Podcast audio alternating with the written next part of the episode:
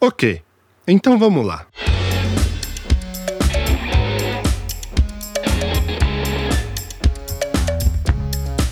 Me chamo Arthur Bueno e serei seu host e guia dentro dos bastidores da digitalização. Nesse episódio, exploramos mais detalhes sobre a função do Solution Architect, ou SA, dentro do COI ou do Programa de Automação, assim como seus principais desafios.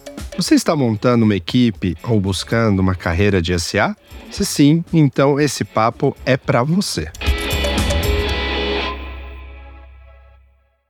Bom, pessoal, muito obrigado por participarem, por aceitarem aqui se juntar à nossa conversa. No episódio anterior, a gente falou com business analysts e dentro da conversa a gente falou muito de outros cargos que complementam o que a gente chama de COI. E um muito importante falado foi o Solution Architect. E a ideia hoje, então, era entender um pouco o que é esse SA, o que faz, onde vive, o que come. Bom, eu sou, me chamo Caio, estou na área de RPA propriamente dita desde 2018. Tenho atuado como arquiteto de soluções de RPA ali desde 2019 foi quando eu entrei de fato no contexto de, de arquitetura. Que inicialmente, né, como era, colocar assim, entre aspas, algo novo, quem começava ali desenvolvendo acabava arquitetando, né, tentando entender um pouco de todo o contexto de infraestrutura e etc. Então acaba que a arquitetura, ela, ela inerente tudo isso, desde o início. Formalmente, como arquiteto, desde 2019 até um desempenho. Bom, é isso.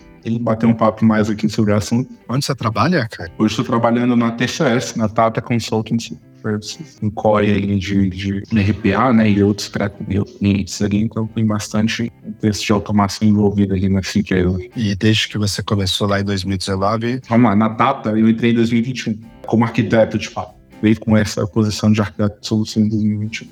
Anterior a isso, eu estive também trabalhando com arquiteto em outras empresas prestando serviços ali na infraestrutura de automação, no desenho de soluções de automação, na posição de arquiteto, mas realmente, de fato, na TCS que eu vim entender, até entender melhor a construção de mais materiais, né, trazendo mais, mais materiais sendo trazidos sobre o assunto, e podcasts, que era de fato arquiteto. Até então estava um pouco nebuloso, parecia estar nebuloso, então uh, de um tempo para cá isso tem tem ficado mais claro, né? E aí, quando eu comecei de fato como arquiteto, eu já tinha esse contexto, já executava essas coisas mais tranquilo. Mas antes da Tata, eu trabalhei na ACT Digital, na B2B, atuando como arquiteto de fato, né? Desenho de soluções e toda a infraestrutura de automação aí.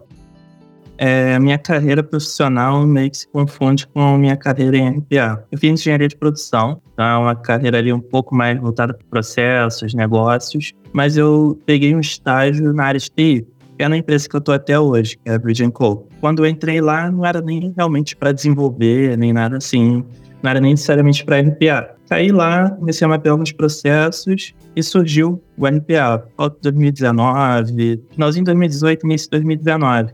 Aí é aquilo. Pintou uma oportunidade, perguntaram se eu queria desenvolver, topei.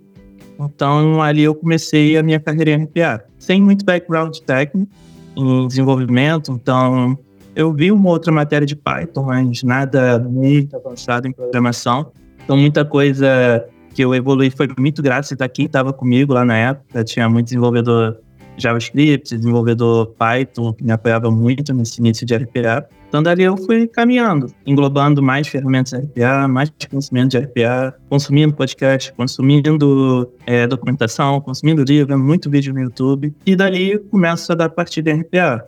Então, consigo ir júnior, pleno, sênior, até o arquiteto faz uns dois ou três meses. Mas sempre aproveitando muitas oportunidades que tinha nesse caminho. Uma delas era o treinamento, não diria presencial, mas ao vivo dos parceiros do iPad. O time lá da Bridge me alocou nessa posição, eu ainda estava mais ou menos como júnior, mas eu já estava vendo muita coisa de arquitetura, muito sobre framework, muito sobre muitas coisas avançadas ali, mais técnicas. Eu acho que foi ali que eu dei meio que um pulo de conhecimento que resultou no meu momento atual. Legal, parabéns. E eu acho que com isso a gente pode já entrar no assunto em si, que é que Solution Architect é, na verdade, uma função, vocês comentaram, técnica que existe para qualquer tipo de aplicação, não necessariamente para o RPA, para a digitalização. Mas o que, que é de fato o Solution Architect do RPA? O que ele faz, o que ele tem que fazer, o que é esperado de um SA nesse universo? Quando batia hoje em SA antigamente, me parecia muito outro nome para um cargo de especialista em RPA. Uh, complementando, seria o papel do arquiteto de soluções olhando para todo o parque de, de desenvolvimento das soluções e da infraestrutura também. Vamos lá, uh, quando eu comecei lá em 2018 com RPA, sendo desenvolvedor RPA, já tinha essa preocupação do desenho da solução, da infraestrutura e etc. Só que era difícil você olhar no LinkedIn e você achar um arquiteto de soluções RPA. Já era difícil você achar um desenvolvedor RPA. Só que hoje, como arquiteto de soluções, o que, que é, eu tenho feito e o que, que tem mais me tomado tempo investido para avançar. Além do desenho das soluções, de entender situações como essa, onde a solução precisa estar alinhada ao negócio, a gente precisa avaliar custos, custos de, das ferramentas que a gente está utilizando, das soluções. Também o contexto da infraestrutura, onde que a gente está subindo esses nossos robôs, o que, que a gente está utilizando de licença, como que a gente pode manter esses caras lá, resiliência nas soluções para que os robôs não venham a quebrar em qualquer momento ali, e ter todo um framework com arcabouço para esses robôs sejam desenvolvidos dentro de uma diretriz e todos falando, vamos colocar assim, a mesma língua, seguindo no mesmo contexto para ter coesão, né, enfim, no, no, mesmo ambiente. Então, acho que o arquiteto de soluções, além de olhar para soluções, de fato, desenhar soluções, ele precisa enxergar toda a esteira, desde a construção da solução, esse esqueleto, né, que seria manter a solução de pé, o deploy dela, uh, olhando para a sustentação, avaliando talvez a, a complexidade do que vai ser desenvolvido com relação ao time de sustentação que vai estar lá na frente sustentando isso e olhando para as tecnologias que vão ser integradas nesse robô, por exemplo. Então tem todo esse contexto de infraestrutura, você olhar para a sustentação, você olhar para o negócio, avaliar se o que você está propondo é cabível, se, se o teu cliente ele tem um orçamento para isso. Né? Se faz sentido de fato a solução ali, tem muita coisa bonita, mas a gente não precisa matar uma formiga com a bazuca às vezes. A RPL é muito potente para o contexto do dia a dia. Então tem muita solução ali já pronta que a gente consegue atacar muitos cenários e é justamente essa visão da arquiteto de soluções. Legal. É bacana porque ambos vieram com ter um histórico né, de uma jornada ali de iniciar como desenvolvedor e aí crescendo nessa como essa função vocês alcançaram ali a função de SA. Vocês têm muito bem a experiência do, do que é desenvolver, as dores né, do que é desenvolver, exatamente o tipo de ajuda que vocês gostariam de ter tido quando eram devs, né? Ou seja, ser o SA de vocês mesmos. E é interessante mostrar que existe esse caminho aqui dentro do mercado. Então, muitos desenvolvedores podem almejar ter essa função porque parece ser um, um percurso natural dentro do, do segmento. E aí, bem como você comentou, é importante e interessante isso, né? Porque muitas vezes o SA também entra como uma pessoa que auxilia o, o, o, dev no sentido de melhores práticas do desenvolvimento. Então, ele, ele faz ali um, como se fosse uma validação do código da, do dev, né? Antes dele, de fato, finalizar aquilo. Então, faz o desenho da, daquela documentação. O trabalho tá, tá muito ligado mas, como vocês falaram, o dev deveria estar focado em fazer a automação. E vocês estão olhando outros elementos com outras interfaces, olhando negócio, olhando infraestrutura, olhando é, software, outros softwares, integrações, possivelmente tenham que existir. Bem legal. Inclusive, sobre questão de manter o dev só no desenvolvimento, tem um lado bom tem um lado ruim, né? E o ideal é que você quer que o dev esteja ali focado para ele conseguir fazer entrega e aprender o máximo de desenvolvimento, mas ao mesmo tempo você quer que ele cresça no conhecimento de arquitetura de solução, seja para, não sei, cobrir suas férias, ou ser um novo arquiteto lá na frente, enquanto você já está um nível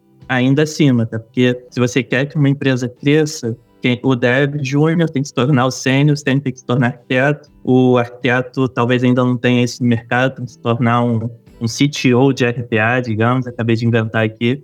Então, você precisa também, quando possível, instigar o dev júnior a trazer alguma solução a debater sua arquitetura. No dia a dia, dificilmente você consegue colocar em prática, mas sempre que possível, a gente tenta fazer ali uma reunião e discutir, de preferência antes do projeto, né? Discutir, olha, essa solução faz sentido, você já trabalhou com isso, você já teve alguma outra ideia no mercado? Quanto após o projeto, lições aprendidas. Poxa, esse daqui que a gente colocou fez sentido, até para evoluir o próprio arquiteto como arquiteto. É algo que, que vale a pena. E até em cima disso, como que o SA está posicionado na empresa de vocês, especificamente, como vocês trabalham? A posição de arquiteto, onde eu estou hoje, ela funciona como intermediador entre cliente e a equipe interna, né? a equipe que desenvolve as soluções fato. Então, eu, como arquiteto lá, eu estou olhando tanto para soluções que estão sendo desenvolvidas e como elas estão sendo desenvolvidas. Hoje a gente chegou no nível de maturidade de ter uma diretriz de desenvolvimento? Então tem um padrão para tudo, tem um padrão de nomenclatura de variáveis, existe um padrão sobre alinhamento de ifs, por exemplo, sobre não poder ter, sobre try catches ali dentro dos contextos. Existe todo uma,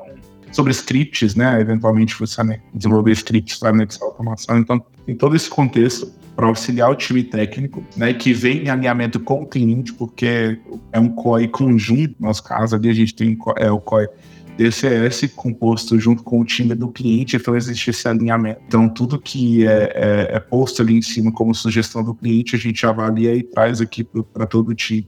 E é bacana isso por quê? Porque a gente consegue garantir que tudo que vem sendo produzido a partir dessas diretrizes sejam coisas uníssonas. Então você não vai pegar um robô lá na frente que tem um modelo de desenvolvimento diferente do robô que, que está aqui. E quando a sustentação, eu me preocupo muito com a sustentação, porque tudo combina lá no, no final das contas, né? E é, e é, uma equipe que geralmente são guerreiros, né? são heróis aí no contexto de. A gente não pega situações como essa, de robôs divergentes no contexto de, de arquitetura. Isso é muito bacana. Por quê? Porque isso é, traz uma segurança para o time onde eles já têm um arcabouço para desenvolver em si, mas uma segurança não só para o time de desenvolvimento, mas para o analista de negócio também, que já sabe mais ou menos por onde é o caminho que o desenvolvedor vai seguir e o que, que vai ter de padrão, então ele já sabe que no PDD dele vai ter que ter um, eventualmente, um e-mail para poder acionar em casos de, de, de falha do robô, ou até de, de sucesso também para poder disparar uma, um output daquilo. O dev ele já sabe que ele tem esse arcabouço, o time de sustentação sabe que ele vai receber uma notificação assim, assado nesse padrão, etc. O cliente ele tem a segurança de que no final as métricas de cada processo que ele está uh, ah, sugerindo automação estarão dispostas no mesmo modelo. É, hoje o que eu faço é isso, é garantir que tudo isso funcione. Conversando com o cliente ali para trazer essas sugestões endereçar isso para o time também, não só produzindo as documentações, mas trazendo novas informações sobre as ferramentas que a gente utiliza, então features novas que são disponibilizadas em papel do arquiteto também de traduzir isso. O time técnico ele tem que ter essa autonomia e esse essa proatividade de ir atrás e buscar as novas features, ver o que está acontecendo, sugerir, ainda mais no contexto de squad, onde você tem um tech lead daquele squad e, e tudo isso. Mas também o papel do arquiteto trazer à tona essas novas funcionalidades para ajudar o negócio. Então, como, por exemplo, o nosso COI é conjunto, eventualmente a gente precisa sugerir novas soluções e muitas dessas soluções são com base em features novas que saíram e que estão ali documentados pelo fornecedor, mas que ninguém viu. Então, o papel do arquiteto de soluções é estudar isso, sendo traduzir, documentar, fazer uma espécie de MVP disso sendo utilizado no contexto nosso. Então, assim, é muito.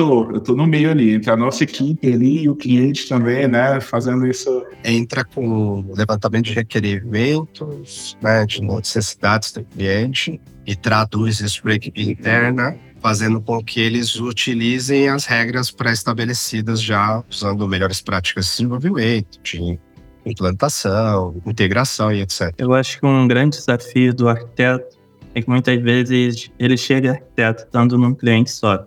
Ah, ele fez entregas muito boas como pleno, como sênior no cliente, agora vai para arquiteto e tenta replicar isso para todos os clientes. Sim, é humanamente impossível. Digamos que a consultoria tem 10 clientes você não vai conseguir estar em 10 lugares ao mesmo tempo. Então, como é que você tenta levar o máximo de qualidade local para o global? Aí cai muito no que o Caio falou. Poxa, a gente tem que padronizar a documentação, a gente tem que padronizar boas práticas para conseguir replicar isso entre as squads, né, consequência entre os clientes. Um outro ponto é, quem está como dev sênior, ele tem que ajudar o Dev Plan e o Dev Júnior, para você focar só em ajudar o Dev Senior. Então, código simples, código de média complexidade, poxa, deixa o, Dev matar no peito. Poxa, chegou um negócio que é complexo, vamos usar tecnologia nova, vamos misturar tecnologia de mais de um parceiro. Poxa, aí vamos envolver aqui o Solution Architect que vale a pena. E aqui, caso, no outro ponto, que o SA acaba virando uma pessoa que tem que trazer inovação o Caio falou, trazer novas features, trazer novas tecnologias, trazer novas ideias, o que está em preview, que acabou de ser lançado por tal fornecedor, será que já dá para a gente aplicar no cliente, será que dá para a gente fazer um laboratório interno, e aí vai, negocia com o líder de squad, o líder de squad tem 20 horas livres aí para implementar tal solução é, de machine learning, poxa, não tem, mas eu consigo dividir essas 20 horas em quatro semanas, que dá um mês. Aí tu tenta negociar, sai com três semanas, acaba também assumindo esse papel de inovação, da inovação. Que nem o Caio falou também, acaba se aproximando um pouco da sustentação, porque é uma sustentação que, que, as flores viram espinhos, né? A gente vê que as flores têm espinhos. Em projeto, muitas vezes a gente leva o robô até o final, tá todo mundo feliz, aí chega na sustentação, um dia de robô parado pode gerar uma crise. Então, o arquiteto muitas vezes acaba se aproximando da sustentação e lá, às vezes, ele vira uma chavinha de qualidade tem ganhos astronômicos, evita ruídos colossais com o cliente. Inclusive, eu acho que no contexto do dia a dia do, do SA, talvez a equipe que ele mais esteja próximo seja de fato a sustentação. Com certeza. É, pelo menos muita sensação, porque, enfim, a gente está olhando o que está funcionando, entendendo o porquê que está funcionando para tentar trazer isso para o nosso contexto e fazer melhorar, e o que, que também não está funcionando e por que não está funcionando, né? Então, situação ela está muito próxima disso, ela está entendendo ali. No casos aqui que eu atuo bastante é o seguinte: enquanto o robô tem sido desenvolvido com funções nativas e ali com lógicas mais simples ou, ou, ou médias, está tudo certo se eventualmente a gente precisa integrar um script, a gente precisa construir um custom package e etc., tem um pouco mais de dificuldade. Né? Mas isso porque é, é, é isso como, como o próprio Vinícius falou. É, eu não vim do background de TI, eu, eu dava aula de inglês, cara português. Então, assim, antes de entrar nesse mundo de tecnologia, né? É comum que, uh, eventualmente, nosso time também não tenha esse background de, de engenharia mesmo. Então, é, é, é, comum que, eventualmente, a gente pegue scripts ali que não estão tão bem desenvolvidos quanto deveriam, ou que talvez nem deveriam ser utilizados, porque muitas vezes a gente pega contextos onde é, falta o conhecimento mesmo de entender que já existem funções nativas para aquilo e não precisa reinventar a roda. Ou se tiver de fato que construir, então em que padrão constrói? Porque o desenvolvimento de um script, mesmo que simples para anexar, muitas vezes ele precisa ser auditado lá na frente, né? Se der algum problema, a gente precisa saber o porquê e vai envolver mais pessoas. Então, em que repositório você está subindo isso? Está versionando como? Quem tem acesso? Em que linguagem? Você está fazendo uma linguagem que a arquitetura proposta pela TI do cliente faz sentido?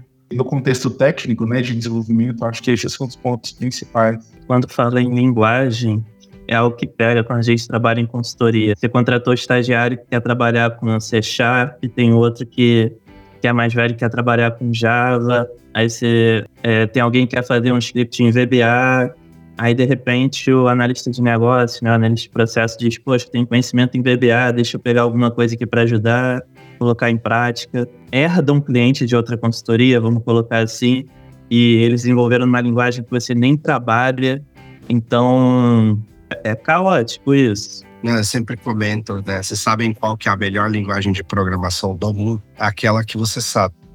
Então, sempre vão optar pela que eles sabem. Você comentou. E aí você tá num universo onde, poxa, eu entendo de Python, eu entendo de VB, eu entendo de é, Java, eu vou usar que eu tenho mais conhecimento, se for necessário. Esse é um outro ponto legal que você comentou, Caio. Ah, eu não vim do background técnico, eu não sei se vocês chegaram a ouvir o episódio que eu falei com o devs, e eu propositalmente escolhi pessoas que tinham zero background técnico. Um dos entrevistados, ele era garçom no AGB. A outra era estava cursando advocacia e a terceira a moça ela fez se formou em moda. Pra vocês terem uma ideia. É, eu gosto muito dessa tecnologia, eu já falei isso algumas vezes em episódios por conta disso, né? Ela realmente não tem barreiras.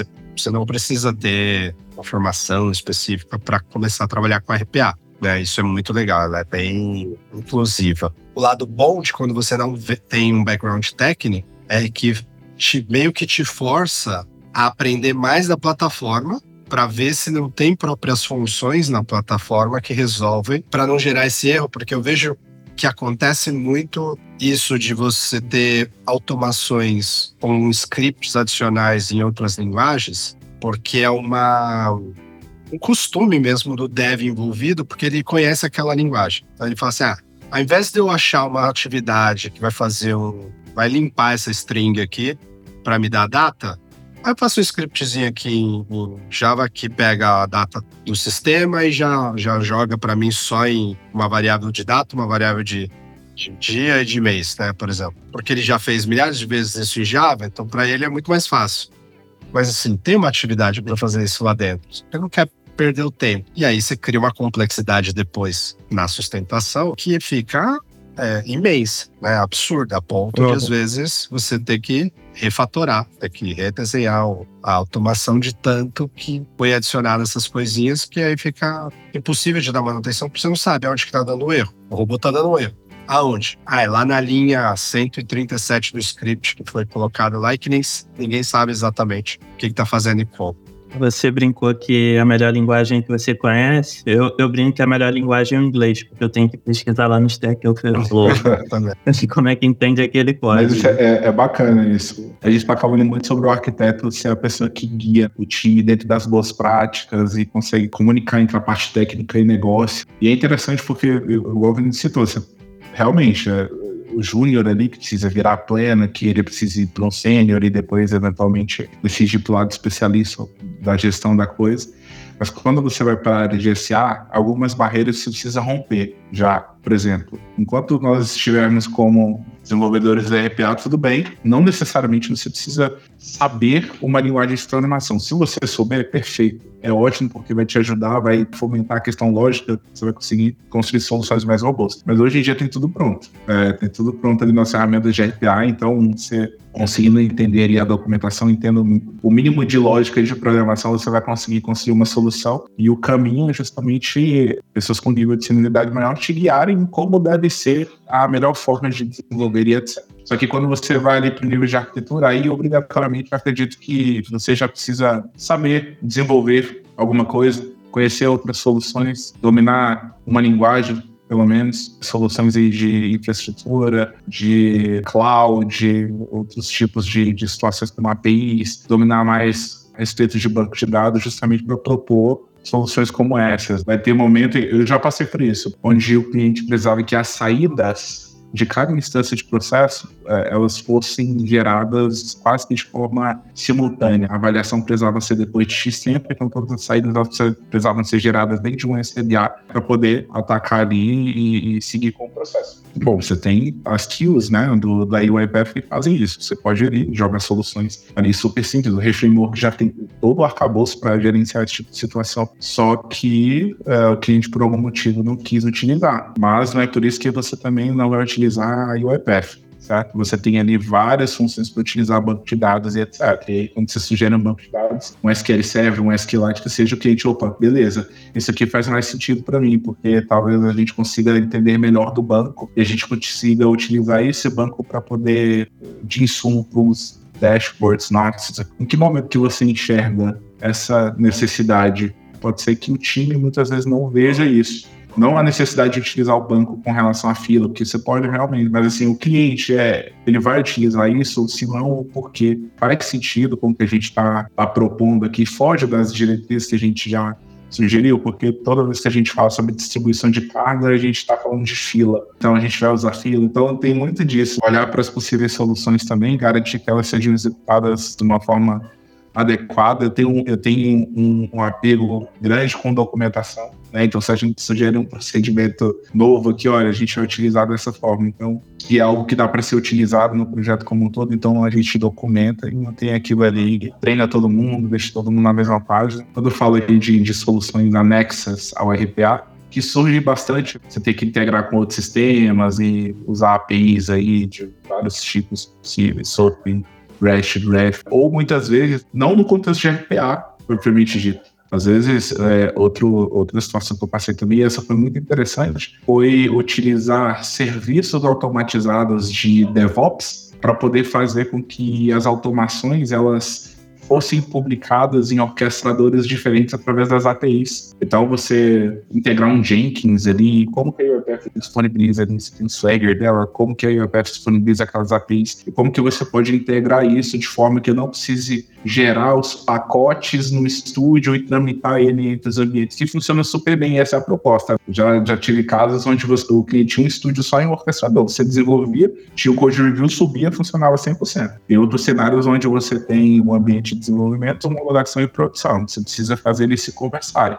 Num cenário ainda mais estrito de segurança da informação, você nem tem acesso ao ambiente produtivo. Como que você chega lá e faz isso retornar também? Então, é, o arquiteto de soluções está olhando muito para isso também. A parte de infraestrutura pega bastante. E é bem interessante, é algo que eu, eu, eu gosto muito, essa pluralidade assim, das tecnologias que você tem que olhar. Não necessariamente só RPA, eu preciso romper essa barreira nessa, nessa posição. Eu preciso olhar para outras, para TI como um todo. Né? É exatamente o cargo que vai ter essa visão. Não é esperado isso do dev, por exemplo, que o dev vai estar tá focado no caso de uso. E aí, você comentou um negócio que, que eu achei interessante. Vocês, como arquitetos, também gerenciam ou estruturam como que é, é controle de versão das automações? Vai usar Git, se não vai usar? Isso também é o papel do SA? É o papel do SA, mas nem sempre é como o SA gostaria. Depende muito do cliente. É, eu já bati em cliente que fala, ah,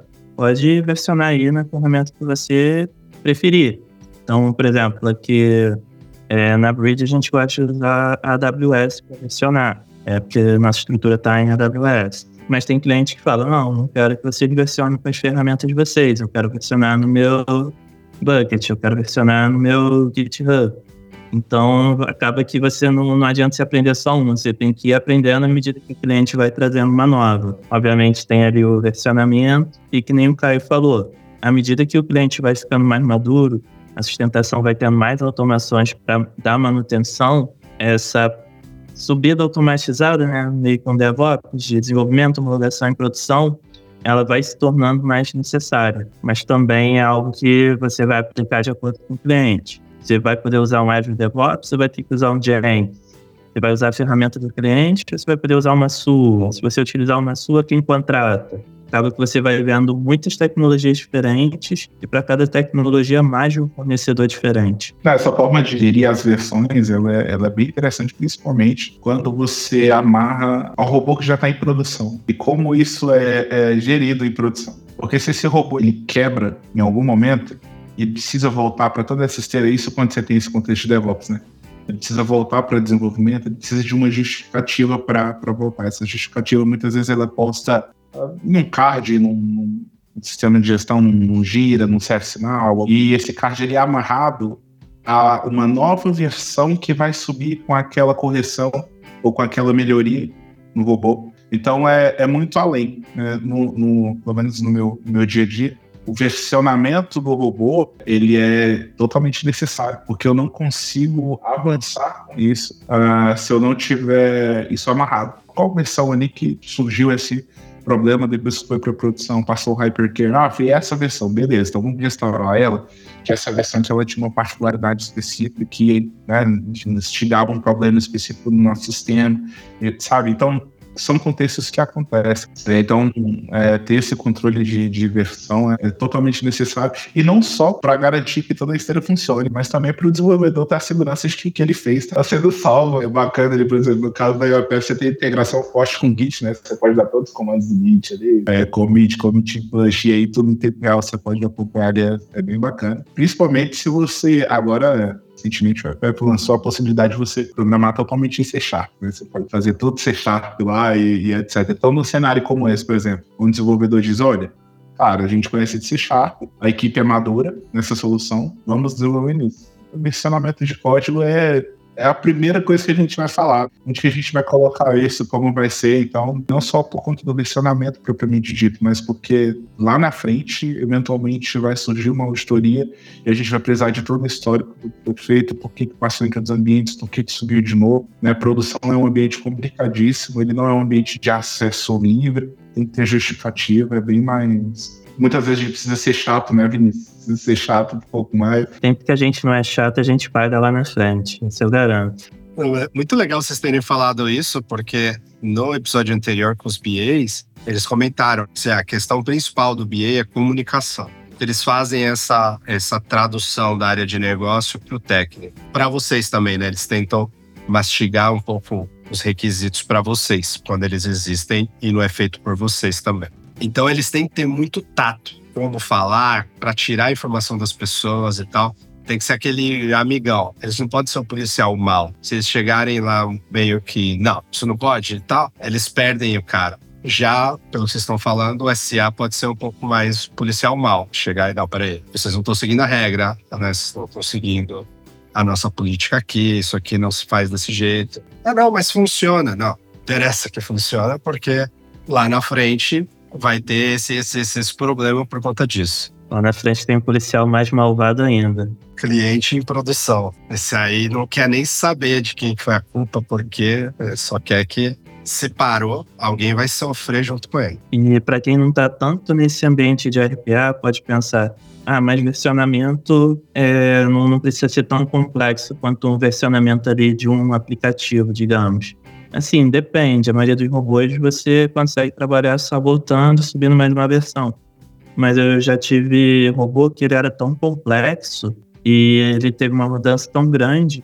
Teve uma versão que seguiu com sustentação, digamos, uma versão 1, enquanto tinha uma outra branch trabalhando uma versão 2 dele. Então a versão 1 ia lá, 1.01, 1.02, 1.1, quando tinha uma versão 2 sendo trabalhada. Então, esse versionamento foi super importante para pegar as melhorias que foram implementadas na V1 colocar na V2 ao mesmo tempo que lançava a V2. Se eu falasse que foi 100% liso, é uma mentira, mas foi graças ao versionamento que a gente não teve muita dor de cabeça. A gente conseguiu aproveitar tudo das duas brands. O fato de vocês dois serem SAs de consultoria me, me levantou aqui uma dúvida. Vocês já viveram esse cenário em cima né, das dificuldades do, do, dia a dia do SA também? O cliente final ter um SA, é, vocês têm que guiar ele para que ele seguisse as regras ou as, as recomendações que vocês esperavam, tal. Como,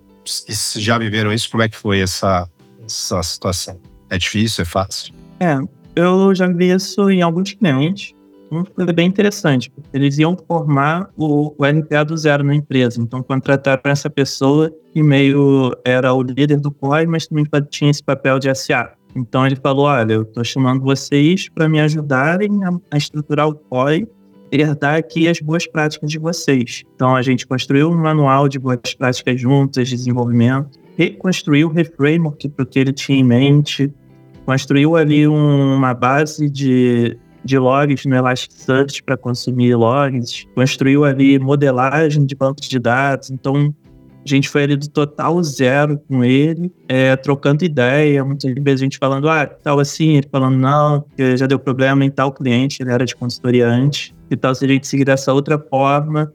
Então a gente alinhou tudo, desde se o config do framework era em JSON, era em Excel, até quantos tenants teria e quantas licenças ficariam alocadas e como as licenças ficariam alocadas. Então, assim, é um desafio bem grande, porque você está fornecendo serviço para ele, ao mesmo tempo que é um bom aprendizado e uma boa troca. Mas nesse caso ele foi bem cooperativo. Já tiveram um cenário onde o cara não era tão cooperativo e ficava no sentido de, não, eu que mando aqui, o meu jeito é melhor, e aí criava esse calor? Não, eu, pelo menos, eu nunca passei por isso. Eu nunca passei por isso porque eu não estive em um COI onde o cliente tivesse um SA. No contexto em que eu estou atualmente, o cliente, nós estruturamos o COI do zero até chegar ao ponto do cliente ter um SA. Realmente se especializando em uma solução, conhecia bastante de tecnologia já, se especializando na, na, na, na solução e nós uh, seguimos ali trabalhando juntos. É muito bacana, porque além de cooperativo, né, isso vai muito do perfil da pessoa também, né, mas assim, super cooperativo, mas que entende também do, do lado do cliente. Então, muitas coisas ali que a gente sai talvez de um, de um terceiro para poder traduzir, entendendo da tecnologia também, da solução. Então, às vezes, eu acho até que é um cenário bem, bem interessante. E quanto às diretrizes do COI, elas são definidas em conjunto nesses cenários. E isso porque a gente precisa, a gente representando ali, colocar a solução e as boas práticas, né, até ditas pelo fornecedor também, da ferramenta e tudo. E o cliente trazendo ali, defendendo o lado da, da SIM dele, da informação, da TI dele. Então, assim, beleza. Sobre boas práticas, inquestionável. Mas aqui dentro a gente não pode, no contexto de código, né, que gente estava conversando aí, a gente não pode usar Java, a gente tem que usar C Sharp. Tá liberado o script. Pode utilizar, desde que seja em C Sharp. Tá liberado Python, desde que tudo seja feito orientado a objeto. Você não pode simplesmente fazer uma função isolada no script e injetar lá. Muitas vezes o cliente, ele, ele, o SA deles, ele tem essa visão. No meu caso, eu faço por isso. É, é uma colaboração bem bacana funciona muito bem. Em algum momento da nossa conversa, você comentou que é apaixonado por documentação. Quais são essas documentações do SA que o SA tem que gerar? Disponibiliza ali para o cliente final, para a equipe interna, tem um nome? Como é que funciona e o que, que ela provê? Olha só, se a gente pensar em toda a esteira, desde que a demanda chega para a gente do BA em especificação até a entrega dela em produção. Existe uma série de coisas que precisam ser feitas nesse meio também. Esse processo ele fala sobre paralelismo, né? Sobre essa distribuição de carga. Então eu vou usar uma fila, ok. Como se usa a fila? Existe um padrão de nomenclatura para criar fila. As filas obrigatoriamente precisam de um template pré-definido. Elas vão ser assim, sabe? Como se cria uma fila? Tem uma documentação, beleza, o fornecedor tem uma documentação, mas aí a gente define um padrão aqui agora para nós, que elas devem ser criadas dessa forma os assets, como eles, como eles devem ser. Quando eu colocar uma credencial no asset, qual que é o padrão de nomenclatura que tem que ser, é assim assado, em que situações os dados devem estar num arquivo config e que situações eles devem do asset. Se nós utilizarmos lá para processamento inteligente de documentos, como que a gente consegue configurar ali as documentações do Taxonomy Manager e é, existe um padrão para que nós façamos isso internamente, a gente definiu assim dentro do core. Então, essas documentações, muitas vezes, elas são refeitas de documentações que já existem para as features que o fornecedor disponibiliza ali.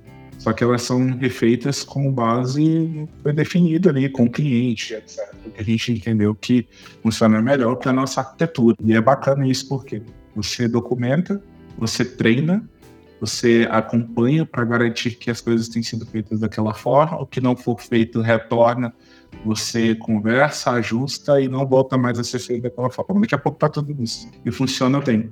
É muito bom isso, inclusive uma base de conhecimento interessante, porque se eventualmente alguém tiver alguma dúvida com relação àquilo, já sabe onde buscar, não precisa bater cabeça, que é algo já definido ali para o cliente, né, para aquele contexto. Então, funciona bem. Eu, eu, assim, eu penso que você documentar evita que você precise é, que você precise fazer o trabalho duas vezes, né? De trabalho. Então, ao invés de eu ter que fazer X reuniões explicando a mesma coisa várias vezes, cara, a gente faz uma documentação bacana, treina todo mundo, grava esse treinamento, quando precisar, a gente consulta, treina os tech leads para que eles sejam pontos de apoio para os desenvolvedores, e é sempre seguindo esse ciclo.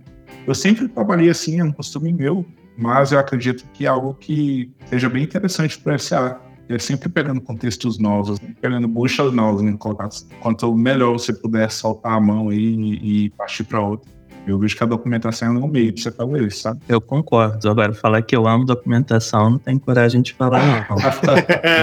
eu, eu, entendo a importância, eu repasso a importância, conscientizo minha equipe. Agora, amar, amar ficar ali no Word... Eu, vim, eu vim de letras inglês e português, cara. Então, vai... ah, depois, tá, depois do fim da formação em TI, então eu já tinha um contexto, já... Mas muito legal, realmente, esse seu background te afeta diretamente nisso, né? Porque documentação é uma coisa que, de maneira geral, é, é o que o Vinícius falou, não é amado pelos devs técnicos de maneira geral. A gente gosta da documentação que ela exista para nos apoiar, mas fazê-la normalmente é sempre um sofrimento. Mas bacana que, que o teu background te traz essa, essa vantagem aí. Esse gosto por documentação. E ela tem nome isso.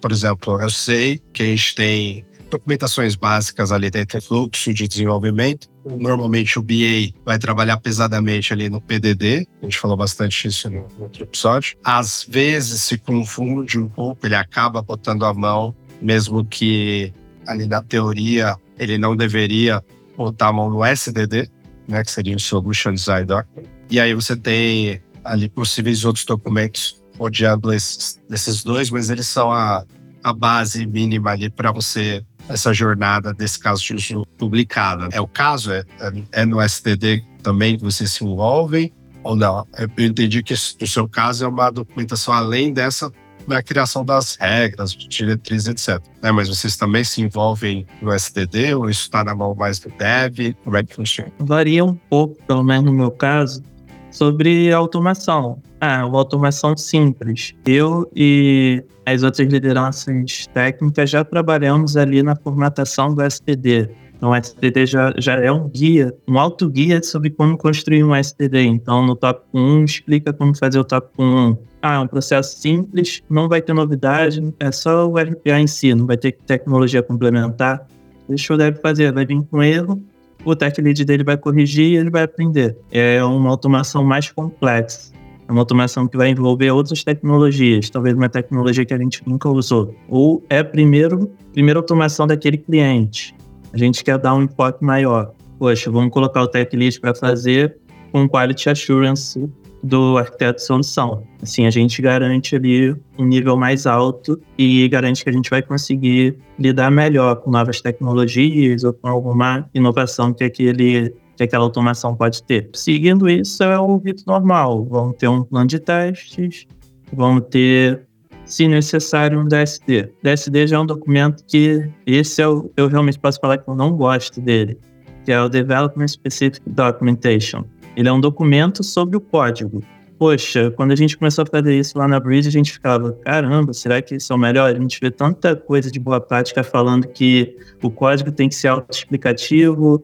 Aí, por que, que a gente está precisando fazer o DSD? Será que é porque os nossos códigos não estão tão bons? E em algum momento a gente pensou, provavelmente a gente não precisa de DSD e vamos gastar mais tempo para o código ficar bem documentado, ficar bem explícito, pensar nos variáveis é pensar em comentários, pensar em tudo. Legal, a gente pensou nisso, mas o cliente precisa de um DSD, de alguma forma, uma documentação necessária para aquele COI. Aí a gente vai ter o olho em Java. Java existe o JavaDoc, que é uma documentação do código que foi criado em Java. A gente gosta de falar que a gente criou o iPath Doc lá dentro da empresa. Então, criamos um código em iPath e a gente roda uma outra automação que vai ler aquele código e vai criar o DSD a partir daquilo. Se o DSD é obrigatório, roda com o iPath Doc e entrega, sabe? Mas a gente garante que o nosso código, de toda forma, ele já está bem estruturado. O marketplace da UiPath tem, um, tem uma automação que é um SDD automático também. A gente roubou de lá. Ah, legal. no meu caso aqui, a, a situação dessa mista também no SDD, só que é mais a nível de garantir que soluções anexas tinham sido citadas lá a nível de documentação. Por exemplo, esse processo aqui ele vai rodar no contexto de processamento inteligente de documentos. Só que para esse em específico a gente precisou utilizar, não sei, o GCP, um Azure da vida ali, um Form Recognizer do Azure, por exemplo. E aí existe uma documentação que te explica como o modelo deve ser criado e como é, você treina esse modelo e pós disponibilizado você consumir ele via API. Mas é isso, por exemplo, o desenvolvedor vai usar um Azure lá, né? E aí existe toda uma documentação de como é, ele deve consumir aquela API, como ele deve passar os parâmetros, os assets devem ser criados de uma determinada. Já existe um padrão para chamada, existe uma, já um, um, um, robô que faz essa chamada, ele gera uma saída, então você só vai dar ali um, um invoke workflow ali para poder chamar aquele cara. Então, assim, preciso garantir só que quando o desenvolvedor fizer o SDD, ele vai citar isso daí que foi feito. Olha, que eu usei o IDF, processamento de documentos, então aqui era a documentação da você tinha para essa utilização. O que alguém que gostaria de ser SA precisa saber barra aprender para poder se tornar? A gente acabou falando um pouco disso no começo, conta da história de vocês, mas não sei se vocês têm alguma dica em relação a graduações, certificações, documentações de maneira geral que, que auxiliaria alguém aí que quer começar essa carreira. Acho que principalmente você, né, Vinícius, que está ainda numa fase inicial, mesmo que com toda a bagagem que já tem, mas como SA. Então acho que sabe bem essa parte. Né? É, eu diria que tá saindo do zero, se especializa numa tecnologia. Que ela que vai conseguir o seu primeiro emprego, e ela que talvez te leve ali até pleno. Então, digamos que você decidiu se especializar em UiPath. Baixa, baixa o estúdio, começa a brincar naquilo, vai na Academy da UiPath, engole aquele Academy da UiPath, se prepara para certificação, porque certificação é importante nesse mercado. É, chegou no nível que você é especialista em uma tecnologia, você tem duas opções. Você pode fazer uma ou as duas, idealmente faça as duas. Aprenda uma outra tecnologia, um outro fornecedor, e aprenda as tecnologias complementares daquela que você se tornou especialista. Então, de novo, vamos pegar o exemplo da UiPath. Aprende sobre Document Understanding, aprende sobre como se utiliza Machine Learning dentro da UiPath, aprende sobre Data Science e tenta criar algo com isso. Se você já estiver dentro de uma empresa, fala, poxa, eu tenho uma ideia aqui de um projeto interno. Ah, eu sou uma consultoria. Tenta levar para o cliente um, um, novo projeto uma nova tecnologia. Isso vai te dar uma bagagem e vai abrir ali a sua mente para soluções mais complexas. Depois disso, é, realmente você vai para outras tecnologias. Então, é algo que eu, que eu ainda estou ali engrenando. É conhecimento de infra de cloud. Então, você vai precisar ter esse conhecimento de infra de cloud. Como o Caio falou, você vai precisar de saber bem uma stack, vai precisar saber bem uma linguagem, seja ela Python, JavaScript, C Sharp. E aqui uma dica: aproveita o que você conseguir herdar da ferramenta de MPA que você está utilizando. Então, por exemplo, ah, eu estou utilizando o iPath. Eu gostei de trabalhar com C Sharp. Você intuitivamente já vai ter conhecimento de C Sharp. Então, se você quiser, já foca ali em C Sharp. Eu utilizei Python em alguma outra ferramenta, então já começa a olhar mais para Python ali com carinho. Não, não é garantia, mas já é um bom caminho ali, pelo menos do lado técnico. Além disso que o Vinícius comentou, concordo com tudo. Eu sugeriria estudar a arquitetura da solução, de fato, da, da ferramenta que você está escutando. Então, além de conhecer muito bem o que a ferramenta fornece, a nível das atividades nativas ali, o que, que é possível, mas como você pode extrapolar isso se você precisar construir alguma coisa ali dentro, como você constrói, com base em que você pode construir isso, toda baseada em .NET, então, cara, posso fazer uma, um custom package aqui todo em C Sharp, eu posso seguindo esses modelos aqui, se eventualmente eu precisar disparar as minhas automações através de APIs, através de outros contextos, criar agendamentos dinâmicos e etc. Como que eu começo a fazer isso? E aí você vai olhar para para estruturas diferentes do que você está acostumado no contexto de desenvolvimento da EPA, propriamente dito. E aí a arquitetura acaba vindo é, é, de forma natural. E se dispor também auxiliar a equipe e ajudar. Isso é muito importante, porque é, uma vez que você tem um domínio maior sobre uma, uma ferramenta, não adianta você, sobre uma tecnologia ali, seja, por exemplo, a utilização das APIs ali da, da ferramenta que você está utilizando, não adianta você guardar aquilo para você e já era. Quanto mais você expor isso se dispor a, a auxiliar a equipe e propor soluções, as coisas naturalmente vão vir.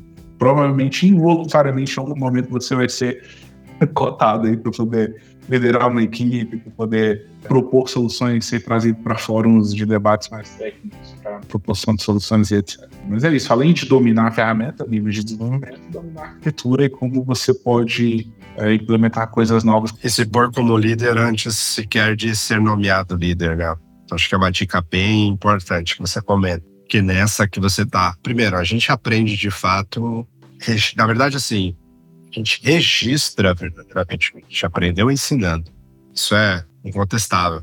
Então, quando você se põe nessa postura para auxiliar os, os, outros desenvolvedores, né, as outras interfaces ali do projeto com esse conhecimento, você naturalmente se coloca numa posição de líder. Num momento onde a empresa precisa investir em alguém que vai fazer essa função, você acaba sendo escolha natural, porque você tá, já está se pondo assim.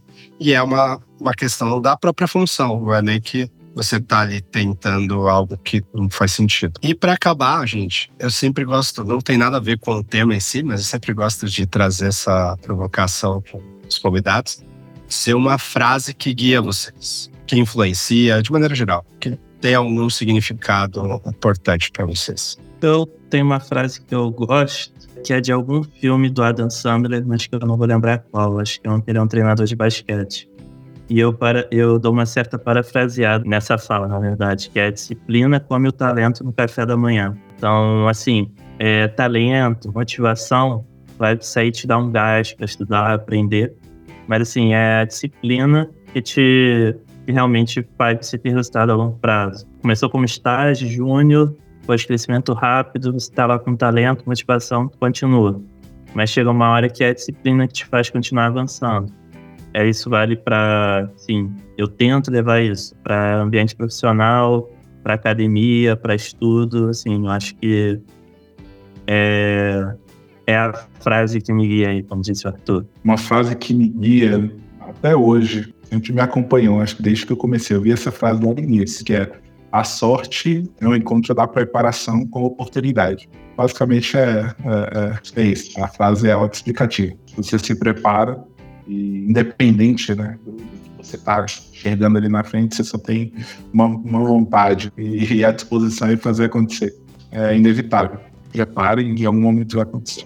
A oportunidade vai vir se você estiver preparado. Isso é legal também. Eu gosto muito. Vocês viram no começo da conversa, eu sou pai, né? Tenho um menino de 11 anos e eu falo muito isso para ele. Não dessas palavras, mas nesse sentido de, casa, você faz sua parte, né? E aí as coisas vão acontecer. Obrigado pela participação, foi um papo muito rico. Acho que deu para a gente é, entender bem ali as funções, também um pouco das dores, né? Onde que tá os gargalos ali de da SA e você tendo operações diferentes, né? Onde que afeta, como que te afeta. E é isso, espero poder falar com vocês novamente no futuro, talvez explorar mais detalhes aí dessa função, ou como que ela evolui dentro desse mercado que está em constante evolução também. Obrigado você pela oportunidade da gente bater um papo. Que agradeço. grande abraço e tchau.